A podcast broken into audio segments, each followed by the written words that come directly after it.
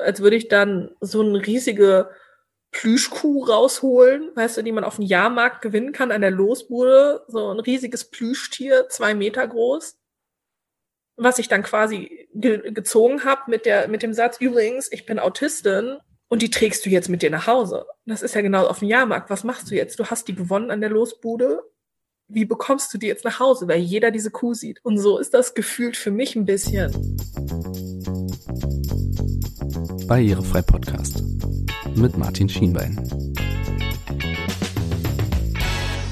Jetzt, wenn es losgehen soll, äh, streikt die Technik final. Ja, natürlich, dann versagt die Verbindung, wie immer.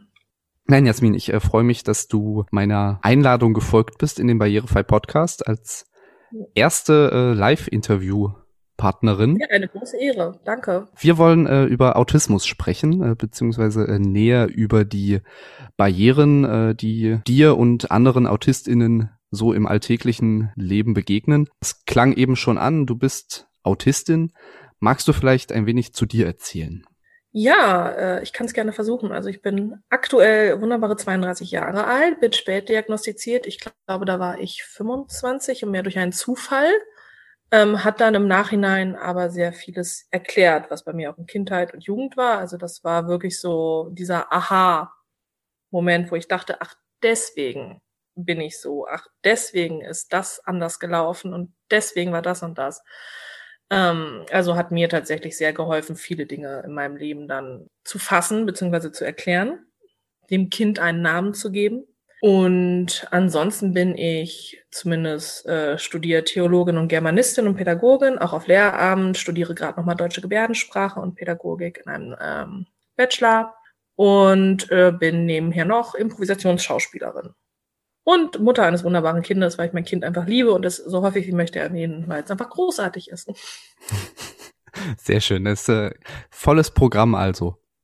Okay, ja. und Autismus ist ja keine Krankheit. Das wird ja ähm, oft leider äh, so gesehen. Magst du mal ein bisschen näher erläutern, was denn Autismus ja. tatsächlich ist? Ja, das ist ähm, eine gute Frage.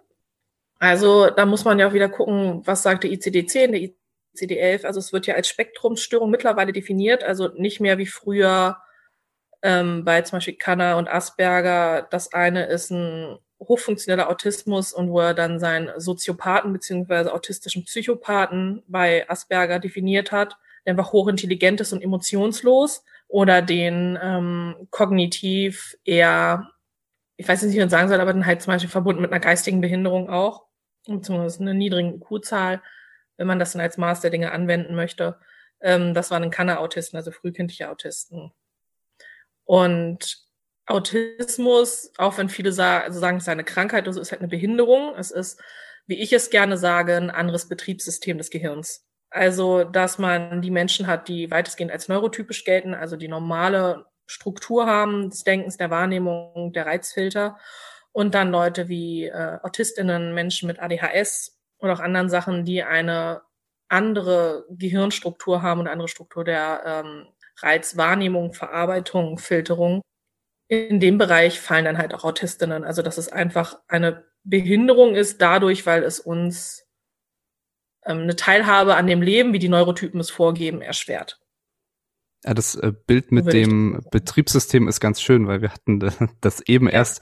Ich bin ein Windows-Kind und als ich zum ersten Mal an einem Mac saß, ähm, gut, genau. ist sicherlich nicht äh, mit den Barrieren zu vergleichen, äh, die dir und anderen Autistinnen so begegnen, aber es war auf jeden Fall auch erstmal eine Hürde, ähm, mhm. plötzlich mit der Apfeltaste umgehen zu müssen. Kann ich nachfühlen, ja. Okay, das heißt auch, man kann grundsätzlich nie von den AutistInnen sprechen, weil Nein. die Gruppe einfach viel zu vielfältig, viel zu divers ist.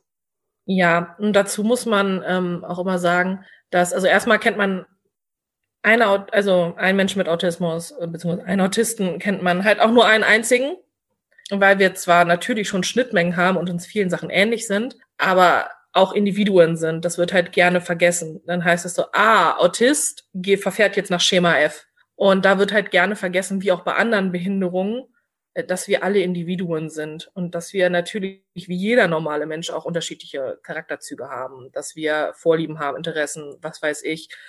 Und ähm, dazu kommt halt, dass viele AutistInnen sowieso gelernt haben zu maskieren. Also, dass man vielen von uns im Alltag das nicht durchaus anmerkt, weil wir gezwungen waren, uns anzupassen.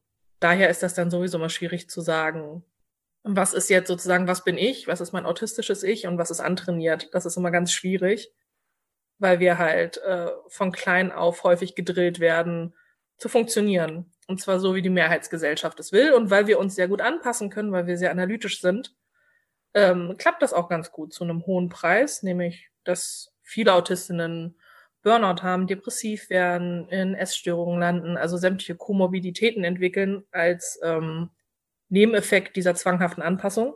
Aber wir sind angepasst und haben dann in manchen Lebensbereichen ein bisschen mehr Ruhe. Zum hohen Preis, aber wir werden akzeptiert. Schön. Geht also natürlich nicht schön. ja, das, das musste ich tatsächlich ähm, auch lernen. Also wir kennen uns jetzt, glaube ich, schon seit ziemlich bald einem Jahr, würde ich sagen. Mhm. Ähm, und du warst, glaube ich, äh, über Twitter haben wir uns kennengelernt, auch eine der ersten äh, AutistInnen, die ich so näher kennengelernt habe, ähm, mhm. ähm, was vielleicht auch gerade an diesem Maskieren liegt. Also es würde mich nicht wundern, wenn ich bisher schon mit anderen Kontakt hatte, das aber einfach nicht wahrgenommen habe, weil ich vielleicht das auch einfach nicht sehen wollte. Ja, aber gut. Es gibt ja diese Klischee, Autismus-Klischees. Ähm, entweder, dass alle äh, hier solche Savants sind, also massive Inselbegabungen haben, dann, dass äh, wir alle mathematische Genies sind. Zum Beispiel, ich habe Dyskalkulie. Ich kann nicht rechnen. Also ich bin alles, aber kein mathematisches Genie. Ähm, oder dass wir permanent wippend, Echolali betreibend, lallend irgendwo sitzen oder so. Also das sind ja wirklich ganz krasse Stereotypen und Klischees, die einfach aufgrund von Film, ähm, Serien, Missverständnissen gefestigt wurden und weil halt kaum jemand Autisten, die auch offen autistisch leben, kennt, sich einfach in die Köpfe eingebrannt haben und ich verstehe, dass viele sich auch nicht outen wollen, weil man dann erstmal gegen diese Klischees anreden muss. Also ich meine, ich mache das gerade im Theaterbereich sehr offen mittlerweile, dass ich sage, äh, dass ich Autistin bin. Und dann kommen natürlich als erstes Reaktionen wie so, oh, das kenne ich auch, wenn ich dann was erzähle. Oh ja, das kenne ich auch, das habe ich auch. Ja, aber natürlich hast du auch Dinge, die ich habe. Natürlich, das sind Facetten menschlichen Lebens, menschlicher Wahrnehmung, aber du leidest nicht drunter. Du wirst deswegen nicht diskriminiert. Du hast es nicht so extrem. Und das ist natürlich immer als Trost gemeint. Dieses so, ähm, du bist gar nicht anders, ne? Oh mein Gott, weil die Leute es halt aufnehmen, als es sei schlimm, Autist zu sein. Das ist halt immer so dieses so, oh, oh, oh, äh, das ist gar nicht schlimm, dass du so bist. Ich kenne das auch. Das soll ja Empathie spiegeln. Das ist aber in dem Moment ein bisschen äh, falsch, falsch empfundene Empathie. Genau. genau. Und das tun halt äh, Neurotypen gerne, habe ich das Gefühl, einfach aus Überforderung zu sagen, oh, ich kenne das auch, du gehörst zu uns, du bist gar nicht so anders. Wo ich mir denke, doch, ich bin anders und das ist auch gar nicht schlimm. Schlimm ist es, dass ihr mich nicht akzeptiert könnt, dass ich anders bin und äh, sofort versuchen müsst, das zu relativieren. Ja. Das heißt, und das ist äh, auch schon mal, um vielleicht zum Ende der Folge schon vorzugreifen, auch wirklich ja. etwas, was ähm, alle neurotypischen Menschen mitnehmen können, wenn man ja. jemandem begegnet, der von sich aus auch sagt, ja, ich bin Autist, ich bin Autistin, dann nicht zu sagen oder das einfach zu akzeptieren, so wie es ist und das auch als etwas Gutes zu sehen. Ja, beziehungsweise heißt ja Gutes, aber einfach neutral und wo ich immer großer Fan von bin, ist Kommunikation. Also, dass man dann einfach bedürfnisorientiert fragt, ah, okay, cool, kann ich was tun, dass äh, es dir gerade besser geht, ist alles in Ordnung. Also, was ich zum Beispiel immer wieder erlebe, im, gerade im Umgang mit anderen neurodiversen Menschen, ist mh, diese hohe, transparente Kommunikation und Respekt, was viele Barrieren nimmt. Zum Beispiel, wenn man dann halt fragt, kannst du hier sitzen? Ist das für dich okay? Möchtest du lieber an der Wand sitzen oder am Gang sitzen? Ähm, stört es dich, wenn im Hintergrund Menschen hinter dir laufen? Ist es hier zu laut? Ist es zu hell? Rücksicht nimmt auf sensorische Dinge. Und damit kann man einfach ganz schnell ähm, Stress rausnehmen, aber also Normalität laufen lassen, also dass man dann nicht das zum Thema macht. Weil es ist halt auch nervig, wenn dann die Behinderung, das Anderssein zum Thema gemacht wird. Und man könnte einfach im Umgang gerade mit Autistinnen oder allgemein Menschen, es gibt so viele Menschen mit sensorischen Schwierigkeiten, wir können alle davon profitieren. wenn wir einfach miteinander reden und sagen, hey, ist dir das zu hell, ist dir das zu laut, möchtest du da sitzen, da, das, einfach immer fragen, wie geht's dem anderen? Und dann muss man da auch in den meisten Fällen erstmal nichts groß weiter beachten. Also immer offen kommunizieren und fragen. Wir Autistinnen, die meisten von uns zumindest, ich kann ja auch nur für mich sprechen, also wenn sich das jetzt natürlich Autistinnen anhören und sagen, oh mein Gott, das, was der Jasmina erzählt, das betrifft mich nicht, ich rede aus meiner Sicht. Ich kann nicht für alle Autistinnen sprechen. Ich weiß, wir haben Schnittmengen, aber wie gesagt, ich bin halt ich und ich bin als äh, Autistin ein Individuum. Aber um darauf zurückzukommen, was ich eben sagen wollte, wenn man miteinander redet, gerade mit Autistinnen klappt das gut, weil wir auf der Sachebene kommunizieren. Man kann tatsächlich mit uns sehr, sehr gut sprechen eigentlich, weil wir einfach das sagen, was wir meinen in den meisten Fällen. Und dann kann man sich darauf auch verlassen. Das ist ja auch das, wenn man sagt, dass Autistinnen in Smalltalk schrecklich sind. Ja, weil wir es nicht verstehen. Sprache hat effizient zu sein. Wir wollen Informationen übermitteln. Deswegen ist Kommunikation mit uns eigentlich ganz gut, wenn man Informationen zumindest äh, austauschen möchte. Weil das können wir gut. Nur man darf nicht erwarten, dass wir Subtext mitbringen. Also wenn wir sagen, wir möchten das und das ist unangenehm, dann ist es das auch und dann wollen wir nicht irgendwas anderes damit sagen. Ja. Das ist halt, was viele Leute nicht raffen. Die erwarten dann immer Subtext und irgendwas zwischen den Zeilen. Wenn wir sagen so, hm, nee, ist unangenehm. Ach so, ja, wie meinst du das denn so? Hm, nee, ist nicht. Oder wenn es so, möchtest du das haben? Ja, ich möchte das haben. Möchtest du das wirklich haben? Ja möchte ich wirklich haben? Bist du dir wirklich sicher, dass du das so haben? Ja, möchte ich. Und das ist manchmal ein bisschen anstrengend mit Neurotypen, weil sie einfach nicht, die sind es nicht gewohnt, dass da kein Subtext ist und dass wir sagen, ja, so ist das. Deswegen. Klingt auf Aber jeden das, Fall äh, spannend. Ja. Also da kann man auch für die, für die eigene ähm, Kommunikation definitiv was rausziehen, dass man eben vielleicht auch wirklich mal nur auf die Worte achtet, die gesprochen werden. Ja, genau, und nicht immer was rein interpretiert weil gerade ähm, Autistinnen gelten halt als mechanisch und kalt, weil manche halt nicht so eine ausufernde Sprachmelodie haben. Das liegt aber daran, dass, naja, wir effizient kommunizieren auf der Sachebene.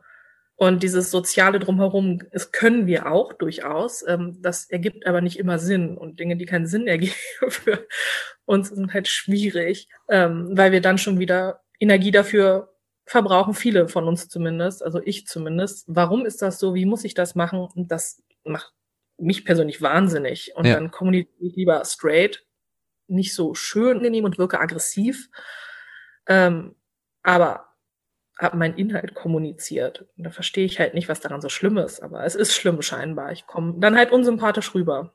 Das ist das für dich tatsächlich auch mit eine der größten ähm, Barrieren, also wirklich die Kommunikation ähm, gerade mit neurotypischen Menschen. Mhm. Ja, durchaus. Also ähm, das ist eine große Barriere, je nachdem, welches ähm, Mindset das Gegenüber hat.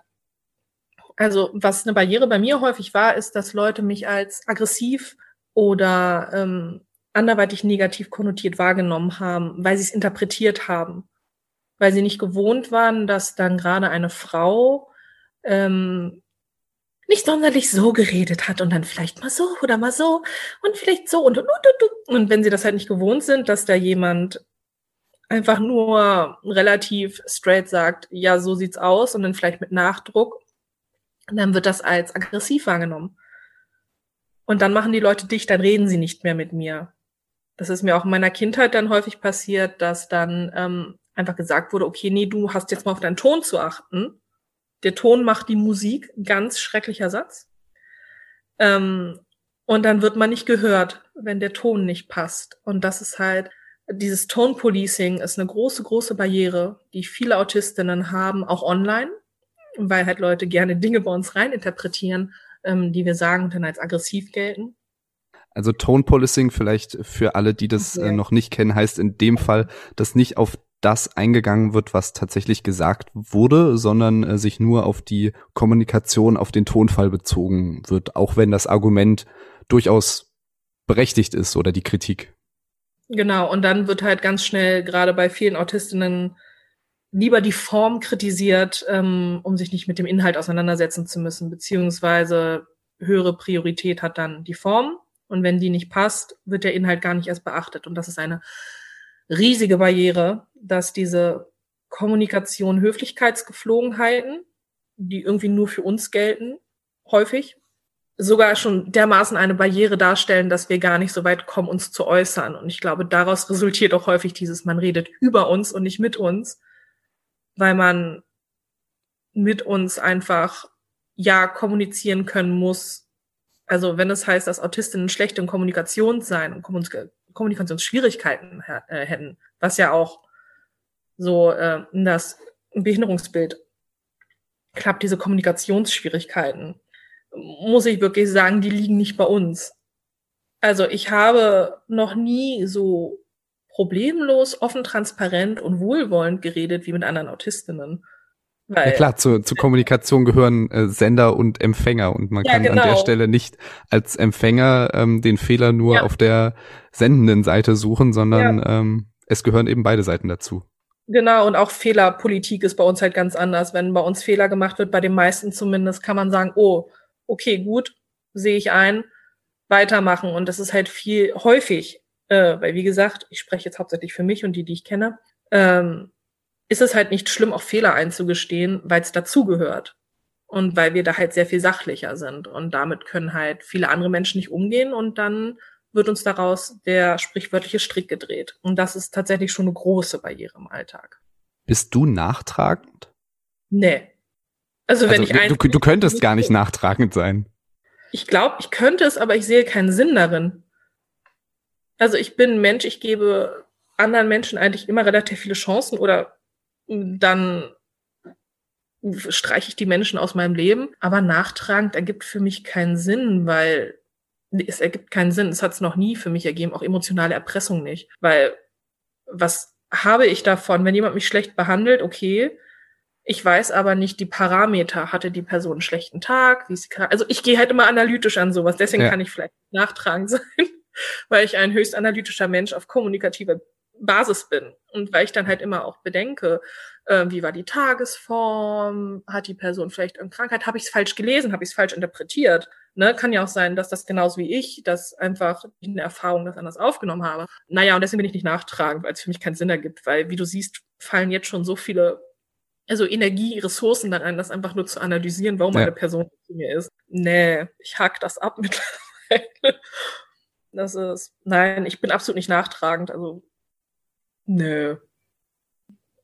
Wir hatten ja jetzt äh, den, den großen Punkt Kommunikation, aber es ja. klang äh, vorher auch schon mal so ein bisschen an, das Thema Sensorik und mhm. Reize als ähm, großes, großes Barrierethema. Ja, auf jeden Fall, weil das macht Autismus ja aus, dass wir eine, ja, dann wieder ist das Wording. Also ich würde jetzt eine Reizfilterstörung nennen. Bei uns kommen alle Reize durch.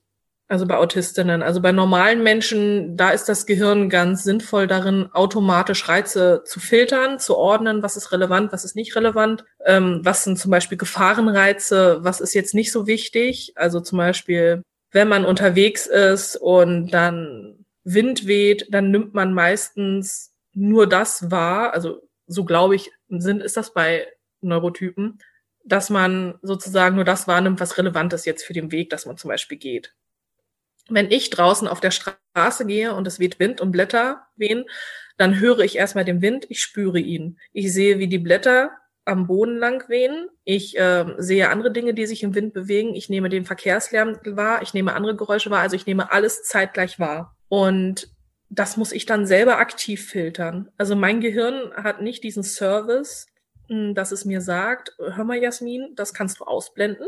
Das ist jetzt gar nicht relevant sondern mein Gehirn sagt, cool, das müssen wir jetzt erstmal ordnen. Und das kostet viel Energie. Das ist natürlich auch ein Vorteil. Also das ist gar nichts unbedingt Negatives. Ich meine, ähm, viele Autistinnen haben halt dadurch die Fähigkeit, Kleinigkeiten zu entdecken, Details zu entdecken, die andere nicht wahrnehmen. Oder zum Beispiel auch Geräusche, Störfaktoren oder so, die andere nicht wahrnehmen, können wir den identifizieren, weil wir es einfach wahrnehmen. Also das ist nicht negativ, aber es kann je nach Umgebung einfach fertig machen, weil wir diese Reize abarbeiten müssen aktiv und erstmal alle wahrnehmen und nicht ausschalten können.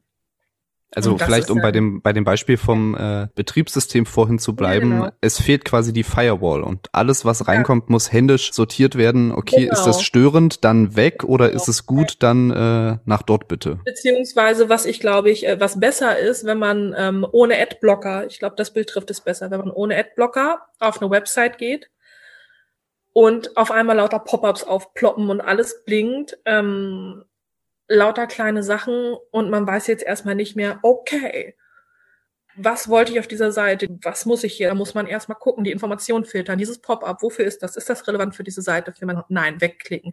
Oh mein Gott, dieses Werbebanner, wegklicken.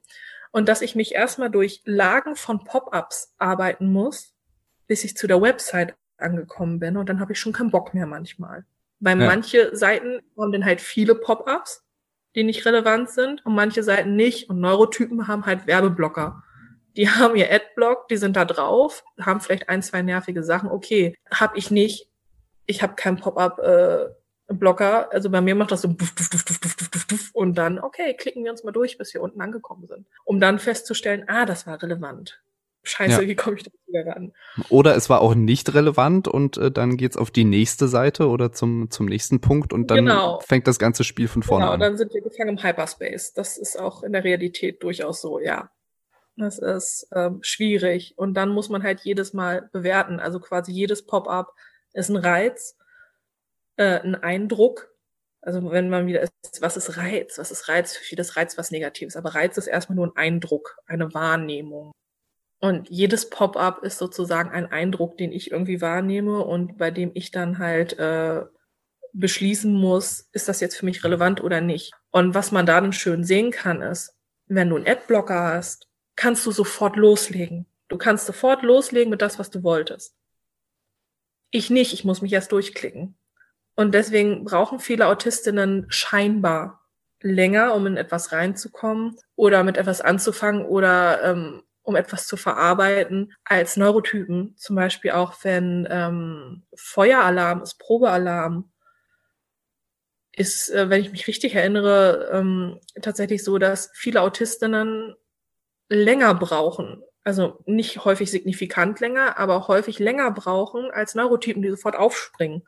Aber manchmal muss man da erstmal sitzen und verarbeiten, bis man sagt, oh, ah, Feuer, ich sollte mal rausgehen.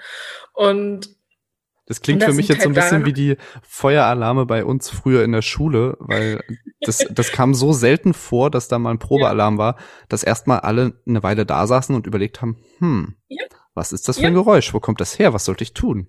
Ja, genau. Und das ist halt bei uns im Alltag mit vielen Sachen aus. Und du denkst so, mm, erstmal nachdenken. Bis man sich da so durchgewühlt hat, ist bei manchen Gefahrensituationen nicht so geil. Ne, also bei, es gibt auch Autistinnen, da ist zum Beispiel die ähm, Schmerzsensorik auch dermaßen, dass das so lange dauert, bis es gefiltert wird, dass sie halt Schmerzen zu spät oder verzögert wahrnehmen, weil das erstmal im Kopf verarbeitet werden muss, länger als bei anderen. Und dann wird die Hand halt nicht schnell genug weggezogen, weil das erst noch ist so, oh, was ist das für ein Gefühl? Oh, verbrannt. Ja, klingt äh, oder kann kritisch sein, sicherlich. Kann sehr kritisch sein, sehr, ja. Das heißt, äh, problematische Situationen oder Situationen mit großen, mit großem Barrierepotenzial sind alle Situationen oder Gelegenheiten, in denen viele Reize kommen. Ich denke jetzt spontan an Straßenverkehr oder sicherlich der Graus schlechthin ein Einkaufszentrum. Furchtbar, ganz furchtbar. Also ich kenne ähm, sehr viele Autistinnen, mich einbetreffen, äh, eingeschlossen, so rum, die einkaufen hassen. Also, weil man hat helle Lichter, also sehr hell natürlich. Äh, man hat je nachdem viele Menschen, man hat ein extremes Angebot an Dingen im Supermarkt, man hat Musik leider Gottes und dann wurde vielleicht umgeräumt und ähm, oh Gott, nein, es ist furchtbar. Deswegen kann ich zum Beispiel auch nur in einem einzigen Supermarkt stressfrei einkaufen, den ich auswendig kenne. Man muss sich das ja halt so vorstellen, dass wenn wir halt ähm, diese Sachen immer wieder verarbeiten müssen, neue Dinge, dann kann man sich vielleicht auch erklären, weshalb viele Autistinnen Routinen sehr mögen. Weil für die Routinen gehen keine neuen Kapazitäten drauf.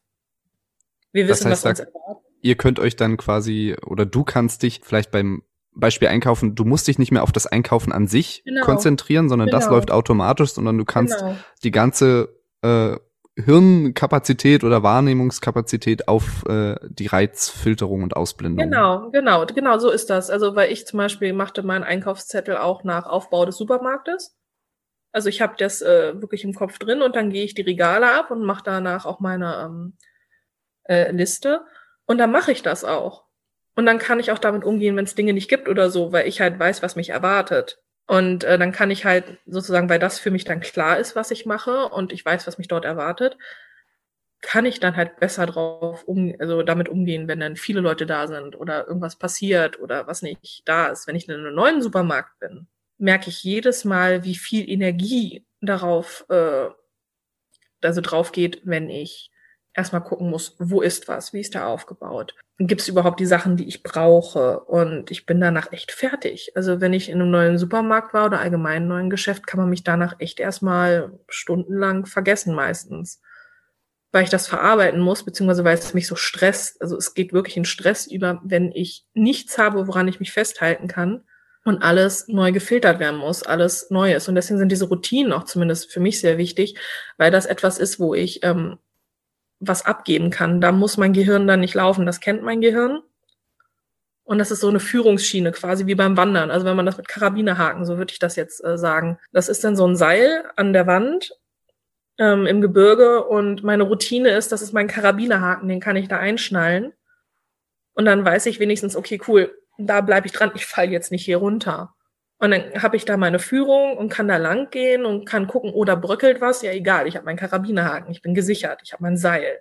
So, und sozusagen ist dann, wenn wir jetzt beim Thema Einkaufen bleiben, jeder Einkauf, oh Gott, allein bei Klamotten oder sowas oder allgemein was anderes denn als Lebensmittel, ist dann halt, ich kletter einfach mal wild auf dem Mount Everest rum, ohne mich irgendwie zu sichern, um mir dann zu denken, so, was mache ich hier? Und deswegen ist es halt immer ganz nett, äh, so ein Führungsseil zu haben und einen Karabiner, mit dem man sich einhaken kann. Und das sind Routinen, das sind Dinge, die ich kenne, das sind Dinge, die mir Sicherheit geben, wortwörtlich. Das ist ein sehr schönes Bild halt auf jeden Fall. Viele Leute, dass halt man sowas braucht, weil gut, die wissen ja auch nicht, wie viel Kapazitäten das bei uns kostet, das alles zeitgleich zu verarbeiten und wie viel Ruhe und Teilhabe uns häufig einfach auch diese Routinen gibt. Was man natürlich bessern könnte, wenn man allgemein Reize mindern würde. Also da gibt's ja Beispiele für ähm, Shopping für Autistinnen. In äh, UK, glaube ich, hat man das eingeführt, phasenweise. Was ich großartig fand, abends, es wird alles abgedunkelt, es wird keine Musik gespielt, es werden nur wenig Leute reingelassen. Also das ist allgemein von den Sinnesreizen weniger ist und dass man das dann öffnet für Leute mit äh, sensorischen Problemen und halt äh, Autismus. Und das finde ich super und ich würde mir das auch wünschen, weil allein wenn die Musik schon weg wäre oder das Licht ein bisschen gedimmter oder wenn mich niemand ansprechen würde, was ja im Lebensmittelhandel Gott sei Dank sowieso nicht passiert, ähm, das wäre schon so viel wert, das würde so viel vereinfachen, aber mich fragt ja niemand, wie man Supermärkte aufbauen soll. Ja, also, also diese ähm, Reduktion von Sinn, äh, von Sinneseindrücken, von Reizen ist also was, was grundsätzlich überall eine Möglichkeit ist, um zumindest für eine gewisse Barrierefreiheit auch für ja, autistische Menschen zu sorgen. Also ich kann mich erinnern, ähm, ich weiß nicht, ob du das erzählt hattest oder ob ich das äh, über Twitter gelesen habe. Da ging es um Hotels und dass das ja auch ein, ein großes Problem sein kann, dass nicht jedes Hotel auch, doch stimmt, das hast du mir erzählt, als wir uns äh, letztes Jahr getroffen haben, dass ja, du genau. nicht einfach so in ein x-beliebiges Hotel gehen kannst und dann dort einchecken kannst. Nee, also äh, für mich ist es ja sowieso, also äh, da hat auch Alexander Knauerhase, äh, der Querdenker, ähm, den ich da auch sehr ans Herz legen kann zum Thema Autismus. Querdenker, ähm, aber der guten Art und Weise. Genau, der hieß schon länger so. Muss man ja leider dazu sagen im Moment. Nein, nein, nein, nein. Alexander hat sich schon sehr lange so genannt, bevor irgendwelche ähm, ESO-Nazis sich diesen Begriff angeeignet haben. Nein, äh, das ist ein guter Querdenkender. Ähm, dass äh, Hotels halt zum Beispiel schwierig sind für mich, also jetzt aus meiner eigenen Perspektive, wie ist das Bett? Äh, wie sind die Kissen und das ist alles neu. Ich weiß nicht, wo was ist. Ich muss mit Menschen reden. Ich muss mit fremden Menschen reden, um irgendwelche Sachen auszutauschen. Es gibt Regeln. Es gibt, es funktioniert alles nicht so. Also es ist für mich, der kommt, das, es ist, meine komplette Routine ist weg. Und ähm, Dann halt auch noch sowas wie, dass äh, jeden Tag gereinigt wird. Also das heißt, da kommen Leute rein. Ich weiß, dass jeden Tag Leute in dieses Zimmer reinkommen. Und äh, das macht mir auch Angst.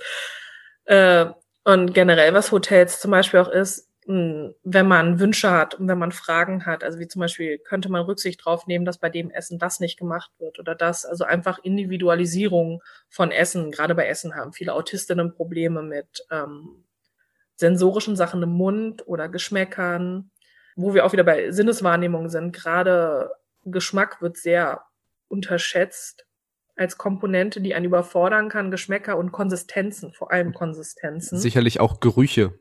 Ja, genau. Und da ist es halt schön, wenn man äh, individuelle Arrangements treffen kann. Ne? Und das ist halt äh, bei gerade bei Hotels halt häufig schwierig. Also man erlebt das ja, wenn man, sag ich mal, jetzt nur Casual Veganerin ist, dass man da schon auch ähm, aufgeschmissen ist durchaus, wenn es halt noch nicht mal Sojamilch gibt oder so.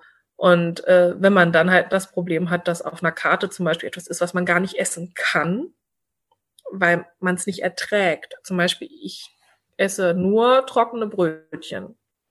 Ich kann nichts drauf essen. Das habe ich noch nie gemacht ist schwierig manchmal. Und dann braucht man dann halt auch sozusagen ähm, den Respekt und die Rücksichtnahme, dass man halt einfach dann sagt, so ja, hier, cool, nimm, werd glücklich. Aber die Möglichkeit gegeben wird. Und äh, ja, das ist letztendlich, also das bezieht sich dann nicht nur auf Hotels, wobei Hotels halt wirklich schwierig sind, weil es eine komplette neue Umgebung ist, die keine Routinen bildet. Also da muss man dann etwas gucken, dass man auf Bettwäsche, allein diese Bettwäsche, diese weiße Bettwäsche macht mich wahnsinnig. Ich finde das ja immer ganz, ganz schön. Ich äh, liebe das, in ein Hotelzimmer zu kommen und diese einfach nur weiße Bettwäsche, die ich zu Hause nicht habe, äh, zu genießen. Ich finde das ein schönes Gefühl, aber äh, gut, ja. bei mir wird da auch eine ganze Menge einfach ausgeblendet. Genau, und für mich ist das denn alles nur so, das ist nicht wie zu Hause und was ist hier und das ist schon hart. Aber dieses, also was ich eben meinte, was halt nicht nur auf Hotels zählt, sondern generell ist halt, was eine große Barriere ist, äh, was ja auch quasi so das ist, weshalb Inklusion aktuell nicht klappt. Wir haben Probleme damit, äh, individuelle Lösungen auch nur finden zu wollen. Und ich meine, das ist ja dann, das bezieht sich ja nicht nur auf Autismus, das ist ja das Kernproblem. Mangelnde Kommunikation und dann die äh, Verweigerung von, nicht Einzelfallentscheidungen, so will ich es nennen, aber von individuellen Strategien, um an Ergebnisse zu kommen obwohl das meistens gar nicht mehr Arbeitsaufwand ist. Also ich meine, wo ist es denn mein Arbeitsaufwand mehr zu sagen, gut, du willst das weniger, ja, kein Problem, ich gebe dir das. Aber für viele ist das, weil es halt von der Mehrheit oder vom Standard abweicht. Und das ist äh, eine der großen Barrieren, dass man einfach keine Rücksicht nimmt auf individuelle ähm, Bedürfnisse, die halt gerade bei Autismus häufig darin gehen, dass wir einfach manche Dinge nicht ertragen. Also das ist nicht, wir stellen uns an, wie das ja gerne Autistinnen auch unterstellt wird. Die ist so, jetzt stell dich doch nicht mal an, jetzt ist das doch, jetzt probier das doch. Äh, ja, dann geh doch nur mal kurz in den Laden, zum Beispiel eine Parfümerie oder so. Das ist sensorisch für viele gar nicht machbar. Ja, einfach, einfach mal am Douglas äh, vorbeigehen. Ja, genau sowas, genau sowas. Wo es halt immer heißt, ja, mach doch mal. Und das ist vielleicht auch eine der größten Barrieren auch noch dazu, dieses nicht akzeptieren können, dass wir nicht können. Es ist nicht, dass wir nicht wollen. Das muss man sich wirklich klar machen. Wir ertragen es nicht. Das sind physische und psychische Schmerzen, manche Sachen. Also wenn ich mir vorstelle, ich müsste gekochte Möhren in meinem Mund haben. Das ist für mich zum Beispiel Horror. Gekochte, diese französischen runden Möhren, wo ich als Kind gezwungen wurde es geht nicht, das hat nichts, ich esse andere Möhren durchaus, aber es hat nichts damit zu tun, dass ich nicht will. Es hat damit zu tun, dass das Gefühl, die Konsistenz plus der Geschmack und die Form führen bei mir sofort zu Erbrechen. Also ich kann es nicht ertragen in meinem Mund. Und das ist halt für viele lächerlich, weil sie sagen, es ist doch nur eine Möhre. Nein, es ist nicht nur eine Möhre, es ist für mich Folter, was ich mir nicht ausgesucht habe. Und das ist das, ähm, dieses Verständnis, dass wir uns nicht anstellen, dass wir keine ähm, andere Behandlung wollen oder dass wir uns nur mehr anstrengen müssten. Das ist ein großes Problem. Einfach akzeptieren, wenn Menschen sagen, das ist eine Grenze, kann ich nicht. das wäre halt schön, wenn das mal gerade in Bezug auf Autismus auch akzeptiert würde. Gerade bei Autistinnen habe ich das Gefühl, wird häufig versucht, die zu pushen. Ja. Weil es für viele so lächerlich in Anführungszeichen wirkt.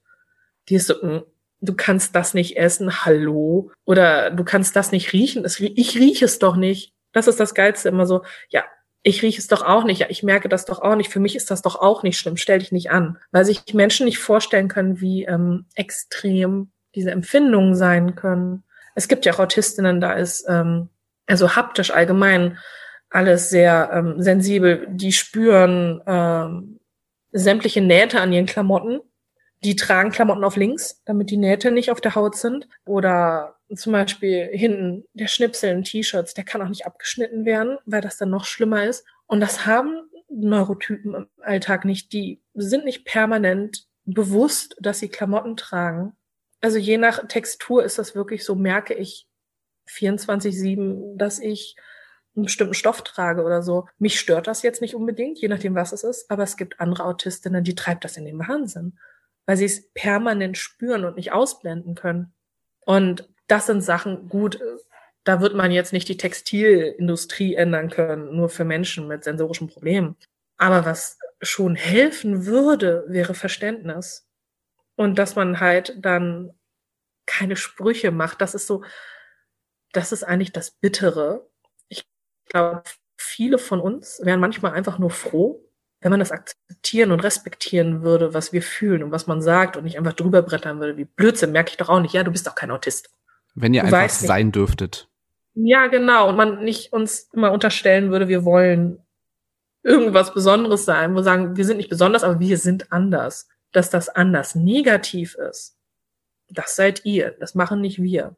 Und das ist ja generell mit Behinderung. Behinderung ist nichts Negatives per se. Es wird negativ dadurch, dass durch den Ausschluss von Behinderung Menschen leiden.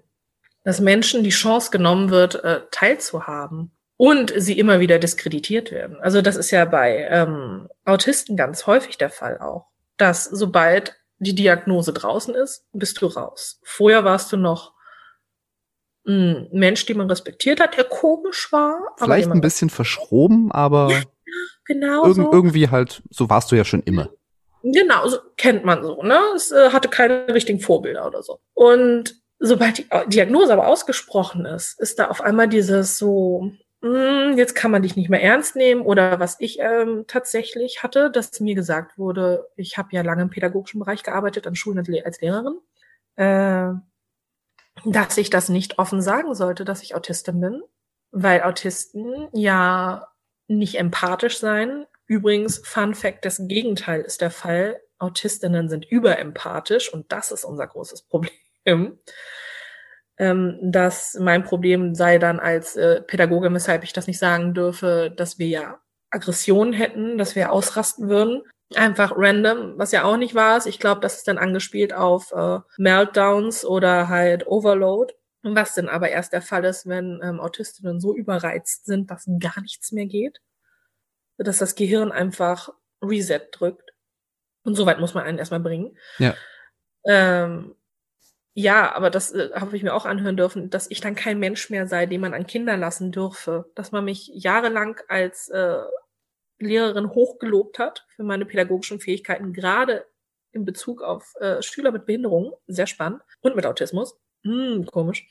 Ich aber meine Diagnose bitte nicht nennen sollte, weil der Moment, wo ich selber als ähm, Autistin ähm, offen sei wäre der Moment, wo man mich nicht mehr mit Kindern zusammenarbeiten lassen könne, weil dann meine gesamte Reputation weg sei. Und das ist etwas, das habe ich nie verstanden, wie das, was ich mache, was ich auch mache, weil ich Autistin bin, die Art und Weise, wie ich mit Menschen umgehe, hat mit meiner analytischen Fähigkeit, die ich aufgrund meines Autismus habe, zu tun. Dass das, also meine, meine Kernkompetenz in diesem Fall, das ist, was letztendlich das sein soll, was mich gefährlich macht zu einer Gefahr. Was mir meine Menschenrechte nimmt. Und das werde ich nie verstehen. Und das ist für mich so eigentlich, ja doch, das muss ich für mich jetzt so sagen. Also, ich persönlich kann irgendwie mit einkaufen, mit äh, draußen Straßen für andere Menschen? Kann ich irgendwie leben, weil ich mich sensorisch abschirmen kann? Sei es äh, Sonnenbrille, Kopfhörer, sowas, das ist ja der Standard. Wovon ich mich nicht abschirmen kann, ist die äh, Entmenschlichung und die Respektlosigkeit anderer Menschen, wenn sie plötzlich meinen, ich sei weniger wert, weil ich diese Diagnose habe. Und dass plötzlich all das daran, was mich zu einem, vor allem, was mich immer zu einem guten Menschen macht, einen liebenswürdigen, liebenswerten Menschen macht, dass das plötzlich wegfällt, nur weil ich diese Diagnose habe und dann im Kopf der Menschen ein Bild entsteht. Da kommt dann der, der große Stempel Autist genau, und alles das, was du am Anfang äh, ja. erzählt hast mit Inselbegabung und mit äh, ja. fehlender Empathie und so weiter, das wird dann alles wie mit so einem großen Eimer über dich gekippt und Korrekt. Dann ab in die Schublade. Genau, und das habe ich jetzt häufiger schon erlebt und ich habe dann auch jedes Mal gesagt, okay, wie lange kennen wir uns jetzt schon? Bin ich jetzt plötzlich eine andere Person? Und das bringt die Menschen dann zum Nachdenken aber warum auch immer entscheiden sie sich letztendlich dafür, dass man dann der Freak ist.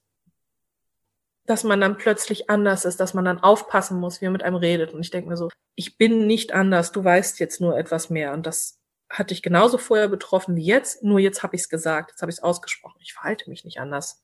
Aber für die Menschen ist es dann plötzlich eine Hemmung, mit dir umzugehen. Und sie wissen dann auch nicht mehr, wie sie mit dir umgehen sollen. Und das ist, finde ich, für mich die größte Barriere, dass jedes Mal, wenn ich mich oute, kostet das meine, mein Ansehen. Dann kostet mich das ähm, soziale Interaktion, es kostet mich Respekt, es kostet mich ähm, viel sozialen Status.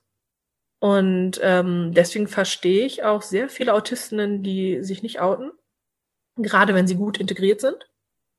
Weil auch wenn all das was sie ausmacht, das ist, äh, was sie, also was sowas von offensichtlich Autismus ist, auch wenn Fergendiagnosen halt uncool sind, aber es gibt einige Leute, auch in der breiten Öffentlichkeit, wo ich sehr, sehr sicher bin, dass sie Autistinnen sind, mh, aufgrund der Art und Weise, wie sie kommunizieren, agieren etc. Wo ich aber ganz genau weiß, wenn die sich outen, dann wäre es vorbei wäre es vorbei. Dann, dann wär sie, halt wären sie keine Menschen äh, in der breiten Öffentlichkeit. Genau, dann wäre dann wär plötzlich das Stigma der Behinderung da und dann würden sie nur noch darüber definiert werden. Und das ist für mich, finde ich, die schlimmste Barriere, dass man kein Mensch mehr ist. Dass man wirklich nur mit dem Satz, ich bin Autistin, innerhalb von zwei Sekunden die Menschlichkeit abgesprochen bekommt. Und das macht mir Angst. Ja, das ist auch. Weil ich das äh, schon häufig erlebt habe, also dass ich sensorische Probleme habe und so. Da sind wir wieder bei. Sie ist schrullig. Sie ist ein bisschen eigenbrödlerisch. Aber sobald der Satz steht, man sich geoutet hat, dann reagieren die Menschen unterschiedlich. Meine Familie zum Beispiel schweigt das tot. Also meiner Familie wird das nicht angenommen, dass ich Autistin bin. Bin ich nicht, ist eine Ausrede. Und bei anderen heißt es, es kann nicht sein, Jasmin, du doch nicht. Du bist doch ganz normal. Ganz normal. Du kannst ja mit anderen Menschen sprechen oder du bist Schauspielerin. Du kannst auf die Bühne gehen, Jasmin. Und das ist halt so, sobald man sich outet, ist man in Verhandlung, nämlich in die Verhandlung über den Status als Mensch. Und vermutlich Und, auch ein, ein, ein, konstantes Rechtfertigen. Korrekt, es ist auf einmal alles, also das ist zumindest meine Erfahrung, plötzlich wird alles, was man macht, über den Autismus definiert, über den Autismus ähm, gelesen. Und du bist plötzlich nicht mehr ein Mensch. Du bist plötzlich nur noch der Mensch mit Autismus. Weshalb das auch ganz schreckliche Formulierung ist. Und als würde ich den mit mir rumtragen dann plötzlich. Es ist halt wirklich so, als wenn ich mich oute, als würde ich dann so eine riesige Plüschkuh rausholen, weißt du, die man auf dem Jahrmarkt gewinnen kann an der Losbude. So ein riesiges Plüschtier, zwei Meter groß. Was ich dann quasi ge gezogen habe mit, der mit dem Satz, übrigens, ich bin Autistin. Äh, Boom, so auf einmal ist es da. Pum, ist diese große neonpinke Kuh da. Und die trägst du jetzt mit dir nach Hause. Das ist ja genau auf dem Jahrmarkt. Was machst du jetzt? Du hast die gewonnen an der Losbude wie bekommst du die jetzt nach Hause, weil jeder diese Kuh sieht. Und so ist das gefühlt für mich ein bisschen ähm, nach dem Outing, weil dann trage ich diese riesige Plüschkuh mit mir rum Und jeder spricht mich drauf an und ich bin plötzlich gar nicht mehr ich, sondern ich bin nur noch der Mensch mit der Plüschkuh und werd das Ding mal los. Weil sobald du das hast, steht das auch zu Hause rum. Und die Menschen, die dann gesehen haben, wie du diese Plüschkuh bekommen hast, werden auch bei dir zu Hause dich immer auf diese Plüschkuh anschreiben. Vermutlich wird mit jedem Mal ansprechen, mit jedem Mal Fokus auf diese Plüschkuh selbige größer und noch ja. neonpinker. Ja, und mal ganz Wohingegen ehrlich, sie, wenn man äh, sie einfach akzeptieren würde und äh, Rücksicht nehmen ja. würde auf sie, sie immer kleiner werden würde, bis sie irgendwann in die Hosentasche passt. Dann ist sie immer ja. noch da, aber dann so ist what? man halt, dann weiß man, Jasmin hat eine Plüschkuh. Sie ist pink. Sie trägt sie immer mit sich rum. Aber äh, ja, sie ist einfach nur da und wir wissen, wir müssen halt gucken, dass wir uns nicht auf die Plüschkuh draufsetzen. also sowas, also dass man halt ein bisschen Rücksicht nimmt. So, Jasmin mag ihre rosa Plüschkuh, also setz dich nicht drauf. Ja, und nimm sie ihr nicht weg, sprich sie ihr nicht genau. ab, sie ist da. Genau, sie ist einfach da. Aber dass sie da nicht mehr im Fokus ist. Und so wünsche ich mir das eigentlich auch wo wir wieder am Anfang sind, man einfach nur mit uns reden und dann sagt so, okay, cool, ich habe jetzt begriffen, Autismus bedeutet äh, hauptsächlich sowas wie äh, sensorische Probleme, beziehungsweise das ist eine der größten Barrieren, für mich zumindest, die sensorischen Sachen. Oder mit Kommunikation, Gefühlen. Autismus ist ja riesig. Also ist ja ganz, ganz, ganz, ganz ausführlich. Aber als Barriere hauptsächlich die Kommunikation und die sensorischen Sachen. Und wenn da jemand Rücksicht auf mich nehmen würde, das wäre ja schon ein Traum und dann einfach mal nachfragen. Das ist es halt nicht einfach davon ausgehen, man wüsste, was richtig ist, sondern nachfragen. Das wird mich schon glücklich machen. Einfach Rücksicht auf mich nehmen. Und dann akzeptieren, was ich sage und nicht mein äh, paternalistisch, also dieses ähm, überbehütete, ne, dass man dann sagt, so ich weiß schon, was gut für dich ist. Nein, mich als Menschen ernst nehmen und das, was ich sage. Und dann wäre das schon, dann wären wir schon so viel weiter. Das wäre ein Traum. Großer, großer Wunsch. Ein großer Wunsch, ja. Und eigentlich ist er so simpel wie die ganze, das ganze Konzept Inklusion. Und eigentlich so, so selbstverständlich. Also. Eigentlich ja. Das ist das Schlimme. Das macht mich auch manchmal ein bisschen wahnsinnig, wenn ich bedenke, wie wenig Aufwand wir eigentlich äh, hätten, wenn wir wirklich auf diese simplen Sachen wie zuhören, respektieren, ernst nehmen äh, und nachfragen. Nachfragen.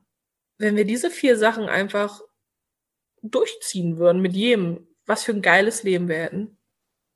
In jedem Bereich. Einfach diese, jedem Menschen Autonomie und eigene Grenzen zuzugestehen. Das ist so simpel. Sagen wir mit Kommunikation. Was das für eine wunderschöne Welt wäre, in der Menschen wüssten, was andere Menschen von ihnen wollen. Scheint eine Utopie zu sein. Ich weiß auch nicht warum ist auf jeden Fall ähm, was jede, jeder mitnehmen kann. Ja. Und ich meine, es, man, es ist doch eigentlich auch schön, dass man, um so eine immense Barriere abbauen zu können, man braucht kein großes Werkzeug, man braucht kein Geld, man braucht einfach nur Kommunikation und die Punkte, ja. die du eben angesprochen hast. Ja, und das ist es halt. Das kostet nichts. Es muss nicht bewilligt werden. Es ist kein Papierkrieg. Es ist nichts, wo groß investiert werden muss. Es müssen keine Gremien äh, geschaffen werden, die darüber diskutieren, äh, wie man das am besten löst. Es wird niemand diskriminiert, weil er wieder übergangen wird. Das sind eigentlich meiner Meinung nach einfach nur Kernwerte, die man haben müsste und leben müsste. Und dann wäre sehr vieles einfacher und besser. Aber ich bin ja nicht Bundeskanzlerin. Aber ähm, es ist ja noch, wir haben ja noch knapp sechs Monate Zeit. Affig. Also letztes Jahr gab es mal den Plan, dass ich Jasmin zur Bundeskanzlerin mache. Ja, das war sehr schön. Ähm, das ist ein bisschen eingeschlafen, aber ich würde sagen, wir können das Ganze ja noch mal ein bisschen äh, fokussieren ja, vielleicht. Ich fühle das. Angie braucht mich. Nein, aber das ist, ähm, das ist halt einfach wirklich so schlimm. Es sind so simple Sachen und niemand setzt sie um. Und das darf eigentlich nicht sein. Es darf nicht sein, dass da so viel Energie, Leid, Geld verpulvert wird für etwas, was niemanden weiterbringt, was halt gut klingt, wenn die Lösung, zumindest der Anfang der Lösung, eigentlich nur Kommunikation und Respekt ist. Damit werden, glaube ich, vielen Menschen schon geholfen.